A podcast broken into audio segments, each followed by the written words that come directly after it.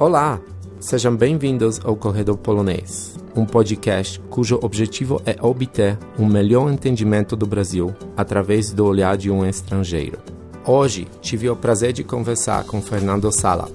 Ele é doutor em Sociologia pela USP e pesquisador do Núcleo de Estudos da Violência da Universidade de São Paulo desde 1997 sua pesquisa engloba diversas áreas, entre elas o sistema penitenciário e a segurança pública do Estado paulista, rebeliões prisionais e direitos humanos.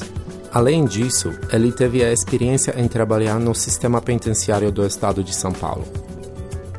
Nós conversamos principalmente sobre a rebelião da Ilha Anchieta e a crise que ela causou na área de segurança pública nos anos 50 o pânico que a fuga dos presos causou na sociedade, as consequências para o sistema prisional, as políticas de repressão por parte das autoridades, a concepção do prisioneiro como inimigo do Estado, a punição privada como herança da escravidão, entre outros aspectos. Depois, pulamos para os anos 80 e as iniciativas mal sucedidas em humanizar as prisões. E, finalmente, falamos sobre três rebeliões dos anos 80 que, apesar de serem pouco conhecidas, mostram sinais de que o Estado de São Paulo recorreu a soluções violentas e repressivas. Graças aos fantásticos artigos do Dr. Fernando e à paciência didática dele, ficou mais fácil entender como as sementes haviam sido plantadas e facilitaram o massacre do Carandiru. Eu tenho aprendido muito nessa caminhada rumo a um entendimento melhor do Brasil. Aproveite essa conversa e até a próxima.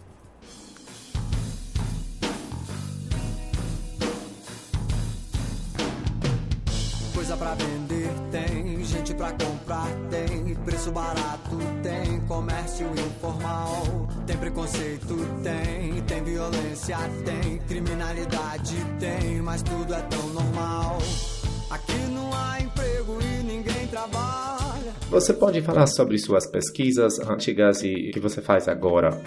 O meu interesse nessa área é, vem desde os anos 80, quando eu comecei a fazer o mestrado na Universidade de São Paulo, no Departamento de Sociologia, o professor Sérgio Adorno, e eu, eu durante algum tempo, eu, eu tive uma pequena participação, eu trabalhei um pouco no próprio sistema penitenciário de São Paulo. E, e então, um pouco do, do trabalho que eu, que eu fazia ali e um pouco também da, do meu interesse acadêmico em fazer o mestrado, eu comecei a desenvolver uma pesquisa, primeiro sobre o trabalho dos presos dentro das unidades prisionais, e na época começava a chegar aqui no Brasil a discussão sobre a privatização das prisões. E foi em função disso que eu desenvolvi meu trabalho de mestrado sobre a privatização e sobre também o trabalho dos presos é, na, nas unidades de encarceramento. Mas eu sempre tive um grande interesse pelas questões históricas nos anos 80, nós tínhamos uma produção muito pequena, de, por assim dizer, de memória sobre a história das prisões no Brasil. Essa lacuna também me motivava muito a fazer um trabalho de busca. O que, que havia acontecido, como que havia sido esse percurso de formação das prisões, dos sistemas prisionais no, no Brasil. E o meu doutorado que eu comecei a fazer logo em seguida do mestrado, ele fez um pouco essa, esse papel de entender como é que se formou no estado de São Paulo o sistema penitenciário desde o século XIX até as primeiras décadas do século XX. Depois, em 97, eu fui trabalhar no Núcleo de Estudos da Violência, sempre com pesquisas ligadas às rebeliões, ao sistema prisional muitas coisas também que o núcleo sempre trabalhou, que são questões relacionadas aos direitos humanos. Várias das pesquisas que eu fiz, elas estavam associadas a essa questão propriamente prisional e as questões é, de direitos humanos de uma forma geral. E até hoje eu continuo tendo muito interesse pelas questões históricas, então um pouco isso que me motivou a. a nós tínhamos um, um, projeto muito grande no, no Núcleo de Estudos da Violência, que era a, que a gente chamava de construção das políticas de segurança pública, e era uma pesquisa de natureza, vamos dizer assim, basicamente dentro da sociologia histórica, e isso fez com que também a gente é, encontrasse muitas informações sobre o sistema prisional é, brasileiro, mas sobretudo de São Paulo. E dali é que vem então esse interesse, por exemplo, pelas rebeliões é, que aconteceram nos anos 50, nos anos 60 e daí para frente. Né? Então eu escrevi muita coisa em função dessa, desse percurso de pesquisa, um pouco na área da, não sou historiador, né, embora goste muito de questões históricas, mas mais assim na natureza da sociologia histórica, né? Então a, a rebelião da Ilha Anchieta foi uma, uma rebelião ainda muito pouco estudada no Brasil, muito dramática do ponto de vista do impacto que ela teve na segurança pública. Foi a primeira grande rebelião que envolveu mortes tanto de presos uhum. como também de funcionários, de soldados que tomavam conta da ilha, e ela causou um verdadeiro, uma verdadeira crise na área da segurança pública nos anos 50. Desencadeou muitas ações políticas, muitas ações de natureza a, a tentar melhorar o sistema penitenciário, mas eu diria que foi uma rebelião que, por assim dizer, trouxe à tona para a opinião pública, para os próprios dirigentes políticos, trouxe à tona, vamos dizer assim, os cenários verdadeiros do que acontecia nas prisões, né? em Isso. termos de tortura, em termos de maus tratamentos, em termos de condições deterioradas. Então foi, acho que, a primeira grande experiência, que depois vai ser sucedida por outras no Brasil como um todo, a primeira grande experiência de uma crise na segurança motivada por uma rebelião que assumiu contornos de uma violência considerável da parte dos presos, mas, sobretudo, a repressão também foi muito violenta, vamos dizer assim, muito excessiva do ponto de vista do, de como que as forças policiais, principalmente, reagiram ao, ao fato e às fugas que se é sucederam. Com recapturação dos prisioneiros, né? Foi muito violento, como você descreveu no seu artigo sobre Ilha Anchieta. E você mencionou um pouco antes de essa rebelião é, no seu artigo Práticas Punitivas no Cotidiano Prisional de 2015, você mencionou mentalidade do, das autoridades, né? É, tinha esse livro de registro de atos que os prisioneiros cometeram e você mencionou é, muita preocupação com atos pequenos, né? Vamos dizer, tipo o prisioneiro não arrumou a cama, né? Você pode mencionar como era essa mentalidade naquela época das autoridades?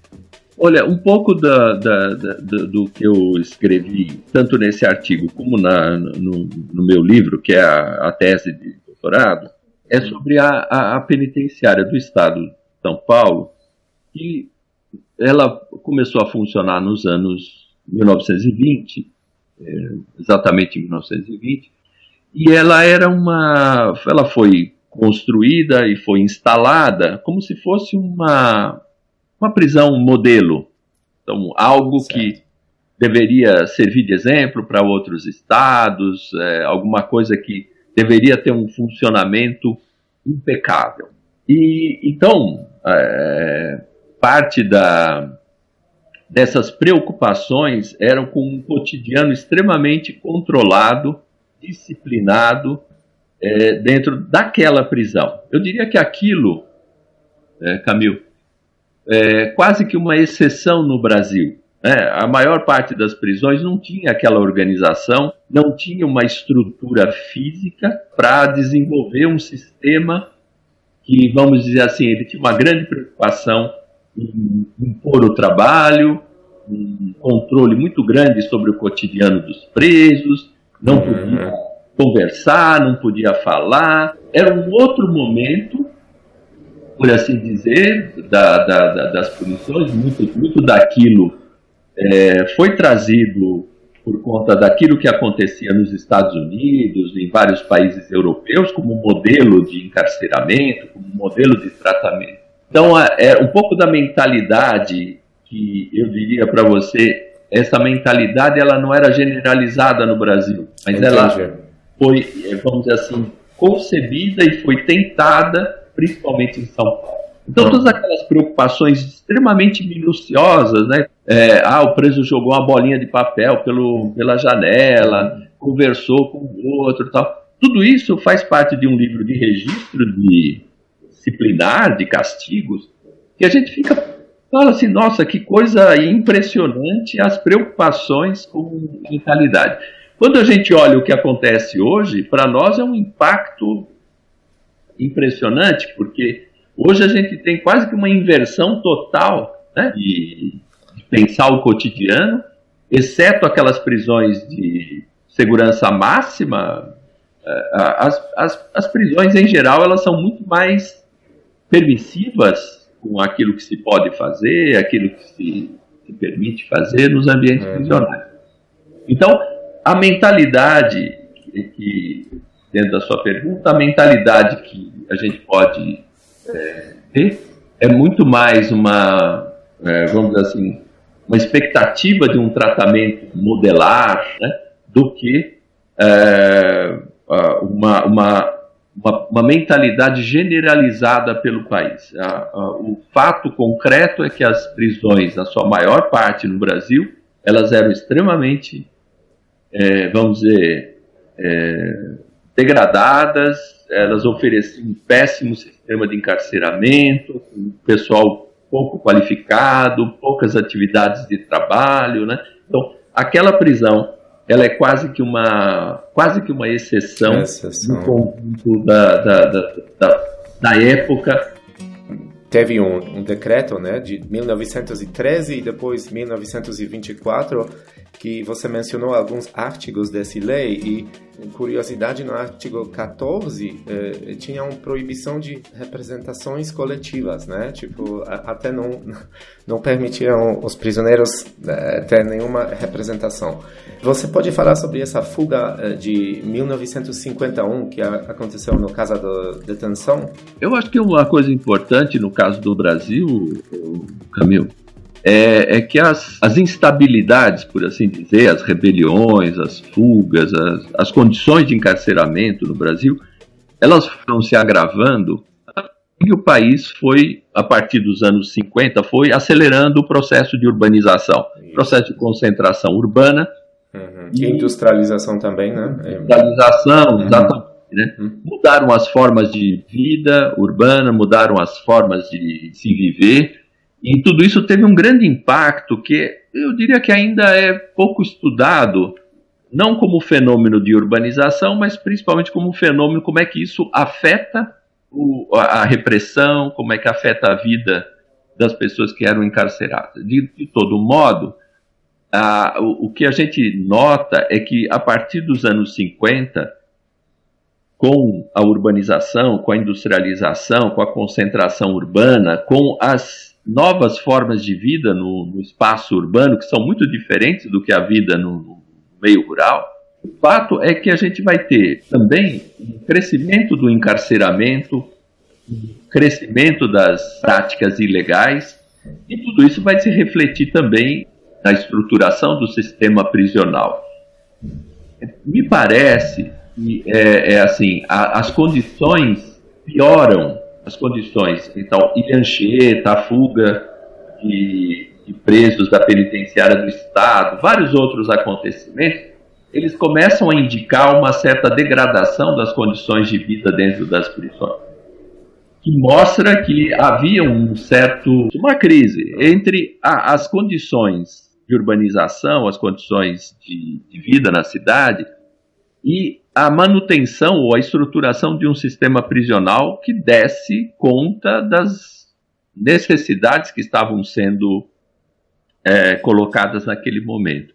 Então, a, a primeira, a, a, essa fuga que, que, que, eu menciono, ela foi um pouco emblemática, primeiro porque ela tem a ver com a própria rebelião posterior, né, a, a, em 52, na Ilha Anchieta, mas ela é emblemática porque ela se dá na penitenciária do Estado, que era até então, trinta e tantos anos, né, 31 anos depois de inaugurada, ela vai ter uma ela vai ter um, um, também um impacto simbólico muito forte. Era a primeira vez que presos conseguiam fugir daquela prisão que era considerada é, impossível de se fugir. Né? Era, era, impossível. Ela ter uma, até hoje ela está lá presente. Ela tem uma, uma estrutura física extremamente robusta, tal. Mas o que a, a, a fuga mostrava é que já havia corrupção que os presos conseguiram cavar um túnel, que os presos conseguiram comprar, por assim dizer, a, a leniência de vários funcionários tal. Então, aquilo foi muito emblemático porque mostrava que o sistema, é, que, que, as, que algumas das prisões que antes eram tidas como modelares, tinham pontos vulneráveis, tinham fragilidades, tinham, vamos dizer assim, práticas que a gente vai encontrar em qualquer outra prisão. O que é mais é, sintomático, o que é mais importante é que vários daqueles presos que fugiram em 51, eles vão estar envolvidos na rebelião da Ilha Anchieta, né, que mostra também algo muito importante do ponto de vista sociológico, que é a, a, inserção dos presos, ou a inserção dos criminosos, a inserção dessas pessoas que passam pelo, pelo sistema policial, pelo sistema prisional, naquilo que o Foucault mencionava, né, como um circuito delinquencial. Quer dizer, essas pessoas, elas, todas elas não tinham entrado recentemente, elas já eram, por assim dizer, freguesas de um sistema, já estavam circulando no sistema, seja ele voltado para a contenção da, da, da mendicância, adolescentes em conflito com a lei, ou, ou mesmo repressivo. Então, aquela fuga, ela tem muito esse, esse sentido simbólico muito forte representar a primeira vez que o Estado, por assim dizer, né, toma ciência de que aquilo que acontecia lá dentro não era toda aquela maravilha que os uhum. próprios governantes mencionavam. E também sociedade, né? Como mídia reagiu também, que ficou indignado, né? Como eles conseguiram escapar essa fuga aconteceu e, e agora é, Ilha Anchieta, né? Você pode mencionar por que foi tão marcante a rebelião da, da Ilha Anchieta e talvez explicar um pouco o que aconteceu lá para quem não sabe. A rebelião e fuga tem um trabalho recente de um, de um historiador que eu acho que agrega várias informações, ele chama-se Dirceu Franco, escreveu sobre a, a Ilha Anchieta recentemente. Ele conseguiu ter acesso ao, aos inquéritos que a polícia abriu para fazer a investigação, então ele tem um material muito rico de, de pesquisa. Eu acho que ele descreve melhor os detalhes do que aconteceu. Mas enfim, os presos tinham saído, uma turma de presos tinha saído para cortar lenha. É, e, e, parece que eles ali eles já tentaram se apoderar das armas de alguns policiais e, é, e eles com isso eles tomaram o, o, a unidade administrativa, tiveram acesso às armas e é, correram para pegar uma embarcação que era a principal embarcação que fazia a ligação da ilha com o continente. E nesse processo houve conflito, fosse com os soldados, fosse com os funcionários, e algumas pessoas morreram nesse, nesse meio tempo em que se tentava fazer uma fuga. Quantas pessoas fugiram? Quantas pessoas foram recapturadas? Quantas pessoas foram ficaram desaparecidas? O, o, o Dirceu acho que tentou fazer uma, um levantamento mais preciso, mas eu só me baseando nos documentos de época, não, não, eu não me lembro agora quantos que eu menciono, mas a, havia muita polêmica, havia muita divergência dos dados, fossem os dados produzidos pelo, pela, pelas autoridades, fossem os dados produzidos na Assembleia Legislativa, que abriu uma investigação sobre isso.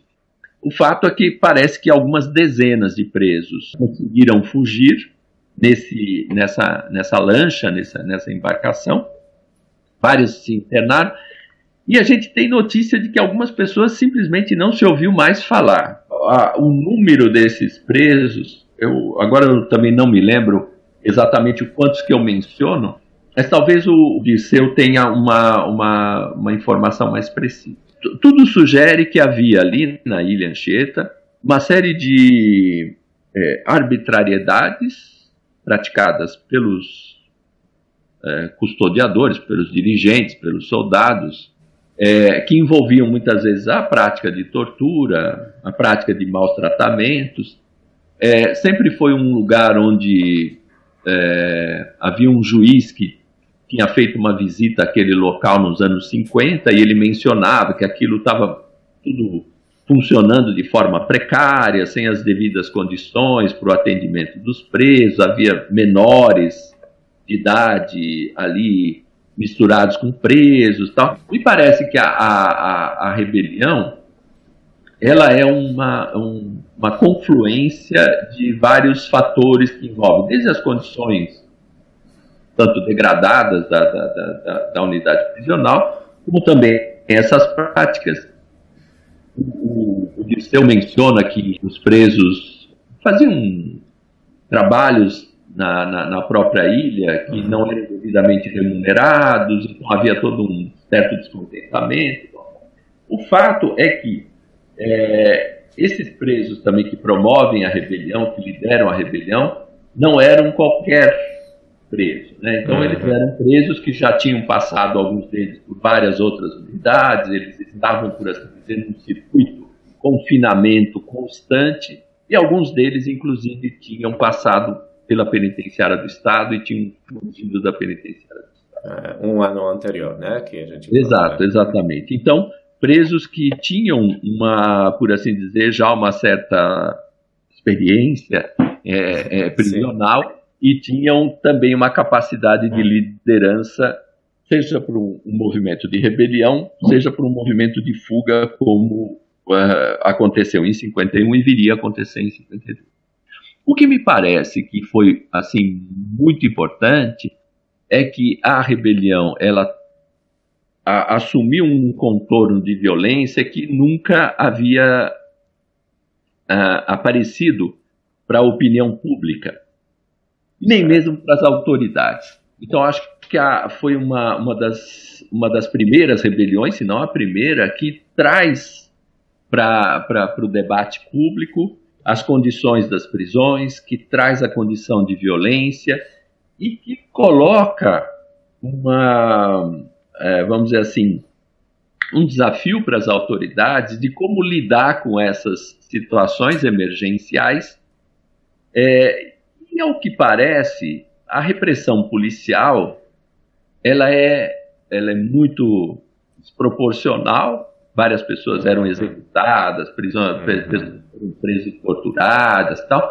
Ela parece excessiva, mas ela também é, me parece inaugural do ponto de vista da, do que vai acontecer no futuro, né? onde a gente vai ter intervenções da polícia com a mesma talvez com a mesma violência, talvez com a mesma ultrapassagem daquilo que seria, vamos dizer assim, razoável na uhum. contenção de uma fuga, na contenção de uma, de uma rebelião.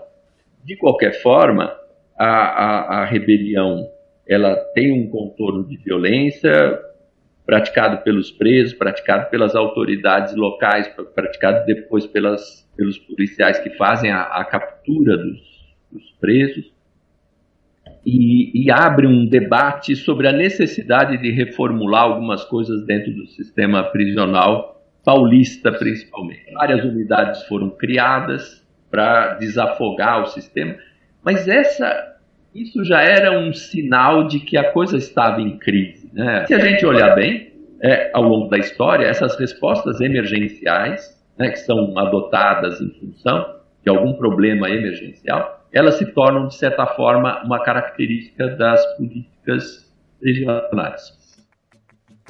Também foi chocante para a população, né? Da, daquela época, os presos que fu conseguiram fugir, eles, como você mencionou, assustaram, né? A população do litoral, né? Lá no, no São Paulo. Mas o que me chamou a atenção que um, muitos uh, jornalistas, até alguns políticos, mencionaram essa violência né, da polícia já que alguns presos de que fugiram ilha da, da Anchieta vimos eles na, rebelião que aconteceu nove anos depois. É, Taubaté né casa da custódia também é, muitos presos morreram. Você menciona que por fogo não é tão tão claro o que aconteceu lá é, eu acho que isso, isso é, vai mostrando como naquele momento, então, uma série de processos paralelos né, que envolvem a urbanização, a industrialização, a concentração urbana, é, novas atividades no mundo do crime, é, maior repressão, maior número de pessoas encarceradas, tudo isso vai criando a, a essa, vamos dizer assim, esse circuito delinquencial no qual esses, esses presos eles é, não só ficavam presos, mas também começavam então a, a, a provocar, sejam rebeliões, fossem fugas, né, dentro de, um, de uma lógica de, de, deixar instável o, o, o sistema. E o que é muito curioso é que essa, essa rebelião na casa de custódia ela é extremamente desconhecida ainda, né? Há poucas informações eu acho que o material de imprensa é hoje quase que o material mais utilizado que a gente tem acesso para escrever alguma coisa, mas ainda não é claro, né? Todo, não é clara toda a situação em que ocorre aquela, aquela rebelião. De qualquer forma, é, é, um, é um verdadeiro desastre, porque parece que há um, os presos parece que foram mantidos, trancados dentro de um pavilhão, quando ele começou a pegar fogo. Então não é claro se os funcionários deixaram o, pavilhão trancado, uhum. se outros presos de outro pavilhão é que provocaram isso. Bom, de qualquer forma, aquilo foi uma verdadeira tragédia pelo número de presos que, que morreu ali. É, incendiados, e de novo a gente vai encontrar que alguns presos que tinham passado pela Ilha Anchieta, eles também estavam ali, né, é, segundo alguns, até liderando esse, essa revolta, mostrando um pouco né, que esse circuito de. É, na verdade, Camil, acho que a gente tem aí um fragmento, por assim dizer, da história, ou uma, talvez de uma cronologia da criminalidade no Brasil. Né? seja no, do ponto de vista de uma história do crime, seja do ponto de vista de uma história dos controles sociais sobre o crime. Essa é uma questão importante que ultimamente ela foi colocada no, no debate acadêmico pelo David Garland. Tem vários escritos sobre, sobre o que ele chamou de uma cultura do controle. O Garland, assim, em linhas gerais, ele sustenta que a partir dos anos 1970, a gente tem uma mudança nas percepções, nos sentimentos que as pessoas possuem em relação a punir, como lidar o pouco, como punir os criminosos. Ele diz que até essa data, de certa forma, a gente tinha aquilo que ele chamava de um welfareismo penal. Um, então, uma visão de que o preso, se ele cometeu, o criminoso, se ele cometeu um crime, é, maior o maior problema estava na sociedade e não propriamente no indivíduo. É, a sociedade uhum. falhou em alguma coisa. Falhou no, uhum. na educação, falhou na, na, na organização familiar, fa falhou de alguma forma. O que, que a sociedade deveria fazer era proporcionar um sistema punitivo, repressivo, que reconduzisse essa pessoa para o convívio social, oferecendo então né, práticas de trabalho, práticas educacionais na prisão, ou, ou, seja, a punição era concebida dentro de uma lógica de que quem havia errado não era propriamente o indivíduo, mas era a sociedade. O que o Garland diz é que, a partir dos anos 70, há uma mudança é, importante no mundo punitivo, no, no mundo das percepções sobre a punição, que é um pouco o que a gente assiste até hoje. É, as pessoas querem mais punições, a volta da pena de morte, a volta da prisão perpétua, toda uma, uma preocupação muito maior com a vítima do que com o, o, o próprio a, a, pessoa que cometeu o crime ou a infração. Então, o que o Garland desenha é que há uma mudança importante nessas percepções, nesses sentimentos que se tem hoje, é um pouco isso. Então, quando tem lá nos Estados Unidos Three Strikes and You Are Out, né? Ela é o, é, é o, por assim dizer, é a expressão maior dessa intransigência, por assim dizer, punitiva que a gente tem. O que eu diria para você, Cano, é que no caso do Brasil, essas coisas sempre foram mais complexas. Uma herança escravista, onde a punição sobre os escravos era punição privada todo o sistema punitivo brasileiro, ele nunca foi assim, nunca houve uma adesão, por assim dizer, cega é, dessas práticas reabilitativas, reintegradoras das pessoas que cometeram crime. O que eu diria que, assim, historicamente, olhando historicamente, eu acho que no Brasil a gente teve momentos importantes de querer reabilitar os presos, oferecer trabalho, né, uma prática tal, e conviveu com uma, um, uma certa desconfiança, uma certa insegurança de que esses, essas práticas elas fossem dar certo. Não sei se ficou claro o que eu quis dizer, mas é, é porque assim, se na Europa, nos Estados Unidos, a gente sempre teve uma convicção muito forte de que o sistema punitivo é um sistema para reintegrar, que não é para vingar, não é para matar, não é para tal. Eu acho que no caso do Brasil, essas coisas elas, é, elas conviveram com uhum. um, um, sistema punitivo concebido de forma, é, às vezes até paradoxal, ou seja, da mesma forma com que se queria reabilitar os presos, também se tolerava muitas práticas né, de encarceramento uhum. Totalmente desumanas, de a vingança, da... né? Uhum, uhum. E, e, a, prática da tortura, eu diria que ela nunca desapareceu por completo no caso do Brasil, que seria um indicador forte de que é, se tolera esse tipo de prática, se tolerou, sempre se tolerou, é, mesmo quando havia é, governantes, juristas, uhum. pensando em leis avançadas, em leis mais é, tolerantes para com as pessoas presas. Né?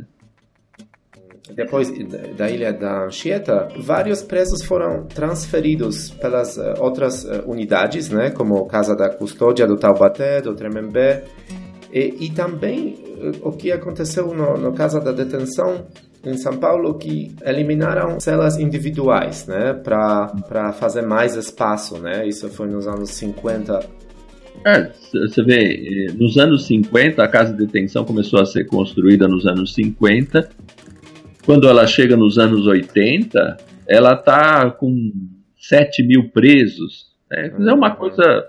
Aquilo que era para ser uma, uma unidade é, para presos provisórios, as pessoas estavam ali presas por um tempo curto tal, foi assumindo uma centralidade muito grande no, no conjunto do sistema. Eu acho que é um, é um indicativo importante né, na, na na, na forma pela qual a repressão policial mandava muita gente para essa unidade. E então, nos anos 80, quando há uma série de rebeliões na casa de detenção, ela já é um sintoma, já era alguma coisa que mostrava o quanto que a casa de detenção já estava deteriorada nas suas condições, já estava né, numa, numa situação bastante delicada. E é, se a gente olhar o massacre do Carandiru, né, então é o, é o ápice, é o ponto máximo dessa, dessa degradação dessa unidade, que era uma unidade que é, foi tomando uma centralidade muito grande no funcionamento de todo o sistema prisional do Estado. Né? E é quase que uma coisa. Se, se a gente parar e pensar, como é que se governa um lugar onde você tem 7 mil pessoas, né? Números é uma impressionante. Cidade, né? Uhum. É. é. uma cidade, exatamente. Né? É impossível, né? Então, lógico que à medida em que terminam as, as celas individuais e vão se tornando coletivas, né, é, é como hoje tem centros de detenção provisória, hoje aqui existentes em São Paulo, alguns deles é, deveriam ter alguma coisa do tipo 10, 15 presos, né? Hoje tem 40, 45 presos num lugar onde deveriam ter 10, tal. Uma, uma uhum. coisa ingovernável, né? Quer dizer, não é não há como os presos não tomarem a dianteira no sentido de um autogoverno, né? Esse esse cotidiano com todas as desgraças, com todos os efeitos é, que podem ter. Alguns são positivos, mas alguns são extremamente danosos, né?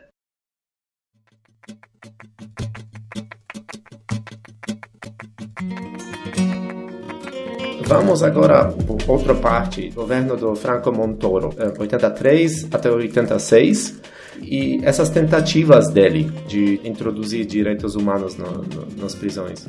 Quando vem o governo Montoro, vem na época dos anos 80, quando o Brasil estava se cratizando, estava saindo de um regime militar, estava saindo de uma ditadura militar, que durou 20 anos, então, uma das propostas foi do governo Montoro, mas também foi do governo Brizola, no Rio de Janeiro, e do governo Tancredo Neto, em Minas Gerais, foi de humanizar, né, se, se utilizava essa palavra, humanizar as prisões, humanizar o sistema prisional. Isso significava, entre outras coisas, combater a tortura, combater a, as, as condições ruins de encarceramento, e uma coisa extremamente importante era minimamente, minimamente dar voz aos presos. Os presos terem comissões de representação, os presos poderem é, negociar algumas coisas com os, os, agentes penitenciários,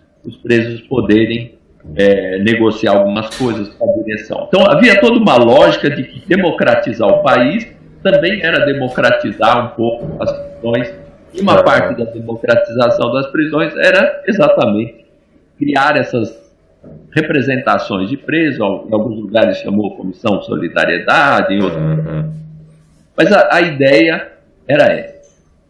E aí que eu, eu questiono, Camilo, o quanto que no Brasil, é, fora da, da, das prisões e dentro das prisões, a oposição a isso a, a leitura que a sociedade fez, parte da sociedade, a leitura que parte da sociedade fez, e a leitura que os agentes penitenciários, os próprios diretores fizeram, foi de que aquilo era um verdadeiro absurdo, que aquilo não fazia o menor sentido, jamais os presos deveriam ter representação, jamais os presos poderiam questionar as práticas dos funcionários. Então, eu acho que essas coisas elas são indicativas daquilo que a gente estava mencionando anteriormente, da percepção de como que as pessoas têm que ser punidas. Não se considerava, por exemplo, que era uma coisa até benéfica para o sistema prisional os presos poderem ter uma representação, conversar com o diretor, pôr os seus problemas,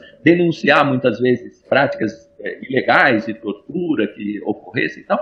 Uhum. Jamais isso foi aceito né, com, ou foi visto com bons olhos, tanto por parte da sociedade, houve reações terríveis dentro da imprensa escrita, rádios, né, jornalistas tal, e ao mesmo tempo muita gente dentro das próprias prisões, os agentes penitenciários principalmente, se opondo a isso como algo danoso, algo que tirava a autoridade dele. Então, foi nesse contexto que as, as revoltas do, dos anos 80, várias delas aconteceram como uma espécie de reação a essa política é, de humanização. É, é, desgraçadamente, me parece que a, o, o que acontece depois era muito, ficou muito pior. Né? Essas experiências de democratizar os ambientes prisionais, elas não são fáceis, em vários lugares do mundo elas são delicadas, mas aqui no Brasil isso foi, foi por assim dizer, muito rapidamente colocado de lado e não aceito tanto fora como dentro das prisões. Entendi. Igual que você falou que ironia, né, dessa tentativa do governo do Franco Montoro é, é que ainda foi mais forte, né, a repressão do crime, né, e você pode falar sobre um pouco de violência urbana, né, em São Paulo. Então, hoje, acho que a gente tem um problema grande, né, de como que às vezes até a, o crime não é tão acentuado assim, o crime não é tão próximo das pessoas. Mas isso não importa. Na verdade, se isso circula, por exemplo, na mídia, se isso está sendo colocado a todo momento né, como um perigo iminente, né, é isso é suficiente para as pessoas ficarem em estado de pânico, é, na defensiva, achar que todo momento pode acontecer um, um assalto, um homicídio tal. E infelizmente a gente vive num, num, mundo em que se produziu uma sensação de insegurança. Eu digo produziu porque acho que não é que não existam fatos objetivos, não é que não existam situações concretas em que é, aumentou, aumentaram alguns dos crimes, mas jamais nessa proporção, jamais nessa dimensão que é colocada para as pessoas no noticiário, noticiário cotidiano, tal de forma a colocar as pessoas num, numa situação de achar que é, há uma insegurança muito grande, há uma criminalidade que, por assim dizer, bate a porta de cada cidadão. É, e nos anos 80, eu, nos anos 80 me parece que a, a, o que é complicado é que exatamente naquele momento se tentava reduzir a arbitrariedade do controle policial, sobre o controle policial, reduzir as práticas de violência que a polícia tinha, mas ao mesmo tempo se criava essa coisa de que, olha, o crime está crescendo, né? uhum. né? Então, acho que a gente viveu e vive até hoje um pouco reflexo dessa, vamos dizer assim, desse embate entre controlar Uh, veja, o Brasil é um país onde tem uma letalidade policial gigantesca, né? Mas ela é muito tolerada. Ela é tolerada por quê? Porque alega-se o quê, né? Não, para controlar o crime, tal, tal, tal, tal. Num país democrático, a gente talvez não, não pudesse ter uma polícia que matasse tanto, que não, não vai responder depois por, esses, por essas mortes e tal, né? Mas eu acho que desde os anos 80 a gente vive um pouco esse impasse de ter uma situação de insegurança, em boa parte produzida é, é, artificialmente, uhum. e ao mesmo tempo a necessidade de controlar a, a, as arbitrariedades, seja do controle policial, seja também dentro das prisões. O, as, as, pesquisas muitas vezes mostram que as, há uma insensibilidade muito grande com o que se passa dentro das prisões. Né? Ah, não, deixa acontecer o que for, estão um pouco se importando tal, né? Essa percepção é, de insegurança que as pessoas têm que vem na repressão a principal é, chave para resolver esse tipo de problema. E agora estamos no, no meio da década 80 e três rebeliões é, que, que me marcaram. A primeira foi da penitenciária de presidente Venceslau, né, 1986 depois a uh, penitenciária do Estado, 87, e essa última no 42º Distrito Policial em São Paulo.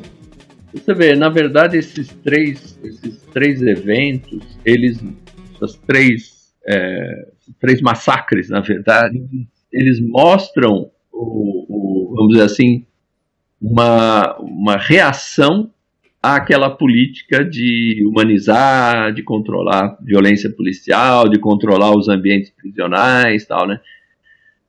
É, é, todas essas, essas revoltas que acontecem dentro das, das prisões, em Venceslau em 86, na penitenciária do Estado em 87 e no, no 42º Distrito Policial, é, em São Paulo, mostram um, nível de arbitrariedade na contenção, é, que essa que é a questão central, né? Quer dizer, a, como é que as forças policiais elas reagem a uma, a uma sublevação, né? Então, você pode chegar e entrar atirando sem negociação, ou você tenta evitar que pessoas, né, sejam reféns, sejam presos, sejam funcionários, eles venham a morrer em decorrência de uma intervenção policial desastrosa. Aí parece que nesses três casos, exatamente o contrário, né? era uma forma de mostrar para a população de que aquelas propostas né, de humanização, de dar voz aos presos, tal, tal, tal, nada disso fazia sentido e que a, a questão era repressiva. Né? Então era conter a rebelião de Venceslau, conter a rebelião da penitenciária do Estado de forma bastante severa. Em, em Venceslau consta até que presos foram mortos a pauladas. No caso, do, no caso de 87, a exceção de um funcionário que foi morto pelos presos, todos os outros foram praticamente executados pelas forças policiais. Execução mesmo. Os presos acho que tinham um revólver né, eles morreram é, com tiro. E no caso do 42, os presos foram trancafiados, acho que 50 presos, se não me falha a memória, foram trancafiados numa sala e morreram sufocados. Né? A autoridade policial, um, um delegado, um carcereiro, é, trancafiaram os presos. Na... Mas, então, de novo isso, né? Como é que é possível que esses fatos ocorram né, num ambiente democrático. Acho que tem uma coisa que é, é, é complicada no caso do Brasil, que essas coisas elas acontecem. Logo depois nós vamos ter o massacre do Carandiru, em 92, que vai, de certa forma, recolocar essa questão de uma, de uma repressão violenta sobre os presos, uma ampla por assim dizer, com uma ampla tolerância por parte tanto das autoridades que poderiam investigar isso, como também por parte de parcelas da população. O, o caso do Carandiru, ele se arrasta até hoje. Teve condenação de policiais. Vários desses, desses episódios, eles não tiveram praticamente é, nenhuma apuração mais severa de quem são os responsáveis, punição dos responsáveis Né? Então, tudo isso acho que mostra bem, enquanto que no Brasil eh, as iniciativas de democratizar esses espaços, elas encontram é, resistências, não só da população, mas também, por exemplo, do Ministério Público, do Judiciário, que muitas vezes são, por assim dizer, é, pouco ativos né, em, em conter esse tipo de excessos né, que, que a gente vê na história das prisões no Brasil. Tá certo, muito obrigado, doutor.